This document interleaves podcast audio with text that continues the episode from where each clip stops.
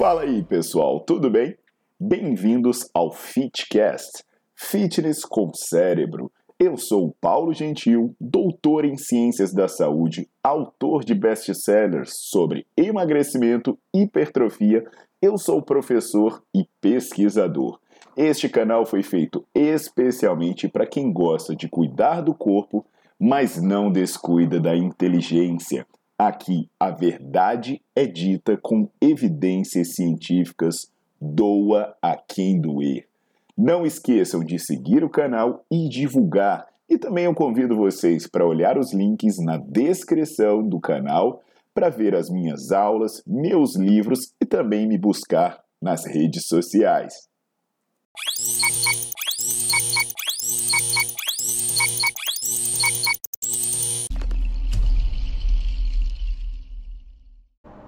Fala pessoal, tudo jóia? Aqui é o Paulo Gentil e hoje eu vou trazer uma informação importante para vocês, mas que pouca gente fala. É sobre a associação entre dor de cabeça e exercício físico. O que, que acontece, né? A gente, quando pensa em dor de cabeça, a gente pensa na enxaqueca, que seria a condição extrema, né? Uma condição potencialmente debilitante que envolve fortes dores de cabeça e as mulheres acabam sendo mais afetadas do que os homens. Mas Além da dor de cabeça, tem outros problemas, como a cefaleia tensional, que é como se você tivesse uma faixa apertando a sua cabeça e ela é desencadeada pelo estresse, pela falta de sono e outros fatores assim. E também a cefaleia crônica diária, que apesar do nome, né, é quando ela acontece quase todo dia.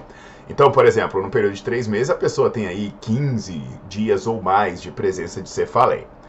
É, então, essa definição né, da, da, enxaqueca, que seria a mais forte de todas, que pode ser debilitante, ela atinge 15,2% dos brasileiros.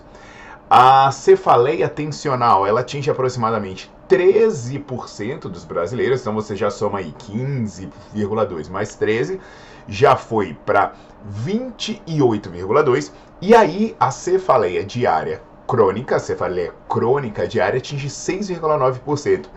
Então você soma tudo isso, né? Nós chegamos a 35,1% dos brasileiros que sofrem um desses problemas crônicos. Então, de cada três pessoas, uma potencialmente vai sofrer com dores de cabeça, isso numa magnitude mais grave. Mas se você pensar em eventos de dor de cabeça, né? Não, tive uma dor de cabeça aqui sem um motivo aparente, é quase todo mundo, né? É, 90% das pessoas sofrem isso em algum momento. Eu só não sei quem são os 10% que nunca vão sofrer nem sequer uma dorzinha de cabeça. Esses são uns abençoados, né? Mas o tratamento para dor de cabeça, né, principalmente para a forma mais, mais é, forte, mais grave que é a enxaqueca, ele não é tão eficiente assim. As pessoas que têm, normalmente elas não conseguem se curar e acaba que se busca muita. É, muito medicamento, são medicamentos pesados, e como isso não funciona, né, o pessoal também está buscando tratamentos não farmacológicos como o exercício físico. E aí sempre fica aquelas questões. Não, calma lá, Paulo, mas dor de cabeça?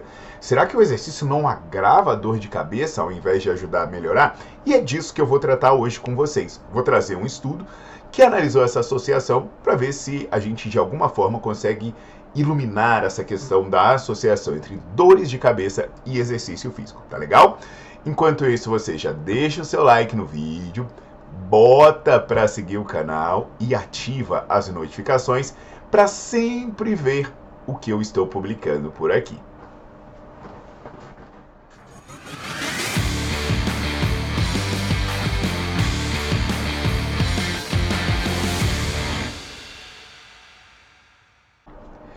Então, turma, é, para ajudar a elucidar essa questão, né, pesquisadores iranianos, liderados pelo Islame, eles dividiram 45 mulheres que sofriam de enxaqueca. Então vamos pegar logo o, o, o caso mais grave de todos e dividiu essas mulheres em três grupos, né? Um grupo controle que não fazia nada, um grupo que se exercitava em baixa intensidade. Vocês vão lembrar das aulas do Nerdflix, em que eu falo sobre a intensidade de exercício aeróbio. E aí tem duas referências para dar para vocês que eu falo lá na aula. Tem aquela escala de Borg, de percepção de esforço, que vai até 20. Então, de baixa intensidade, na verdade era moderada aí, né? Ficava entre 13 e 15. ou entre 60% e 80% da frequência cardíaca máxima, sem dúvida era moderado, e o de alta intensidade ficava entre 15 e 17 na escala que vai até 20 da percepção subjetiva de esforço, ou 65 a 95% da frequência cardíaca máxima. Então, tanto a intensidade quanto a duração do treino, eles iam aumentando ao longo do estudo. Por isso você vê, pô, calma, calma aí, Paulo, como assim de 65 a 95, de 60 a 80? Porque ao longo do estudo, das oito semanas de estudo, então eram dois meses, eles iam aumentando. E aí no final, eles fizeram uma avaliação desses episódios de enxaqueca que essas mulheres normalmente sentiam. Eles mostraram né, que, em comparação ao grupo que não fez nada, os grupos que tiveram exercício, eles tiveram redução tanto na intensidade quanto na duração das crises. Então, quando a, cri a crise vinha menos vezes e quando ela via, ela vinha com menos intensidade. E quando ele comparou os dois grupos que faziam exercício, o grupo que se exercitou a intensidade mais alta teve mais resultado do que o grupo que se exercitou a intensidade mais baixa. Então, olha que bacana. Não apenas o exercício foi bom, como fazer o exercício em intensidade mais alta foi melhor. A frequência das crises né, também reduziu nos dois grupos, passaram a ter menos episódios de crises, mas aí nesse caso da frequência não houve diferença entre uh, os dois. Então teve mais influência na questão da intensidade e duração da dor. Então a crise vinha, né, é, quando ela vinha com a mesma frequência em quem fazia intensidade alta ou baixa, então era tantas vezes por semana. Mas quando ela aparecia, ela durava menos e doía menos em quem fazia o exercício de intensidade mais alta. E aí, né, é interessante destacar que assim, quando você considera o grupo que fez o exercício moderado, né, essas melhoras aí que a gente considerou na intensidade e na duração das dores, era menos da metade em relação ao grupo que fazia exercício mais alto. Só para vocês terem uma ideia aí, né, do tanto que melhora para a galera que faz o exercício de intensidade mais alta, uh, a intensidade da, da enxaqueca, quando ela vinha, era 7,38. Já quando terminou esses dois meses de exercício, essa intensidade caiu para 3,73. Olha aí, cara, caiu bastante, né?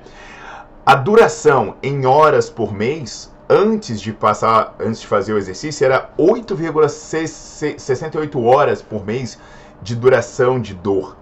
Isso caiu para 3,6. E a crise, as crises aconteciam aí cerca de 7,54 vezes por mês, uma média.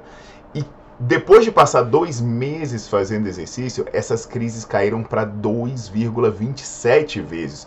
Olha só que legal, né? Se você sofre de enxaqueca, de dores de cabeça, você conhece alguém que sofre, cara, o exercício pode ajudar pra caramba. Só que qual é o problema? As pessoas têm medo, né? Ah, Paulo, mas é para eu me exercitar é, é, quando eu estiver morrendo de dor? Não, se você estiver morrendo de dor, você evita. Ou, se possível, você faz o exercício em intensidade mais baixa, mas não é para você desistir, porque à medida que você for treinando, você vai tendo melhoras e a sua frequência, a sua intensidade, a sua duração das crises de dores de cabeça vai se tornar cada vez menor. Olha que bacana, né? Vocês sabiam disso? Que o exercício pode ser remédio para dor de cabeça? Então, mais uma vez, a gente mostra que o exercício é remédio. Esse negócio faz bem para tudo, hein? Então eu convido vocês a se inscreverem no Nerdflix, que lá eu tenho aula sobre um monte de coisas, sobre um monte de doença que a gente consegue tratar com exercício e tudo baseado nas melhores evidências científicas. Até a próxima!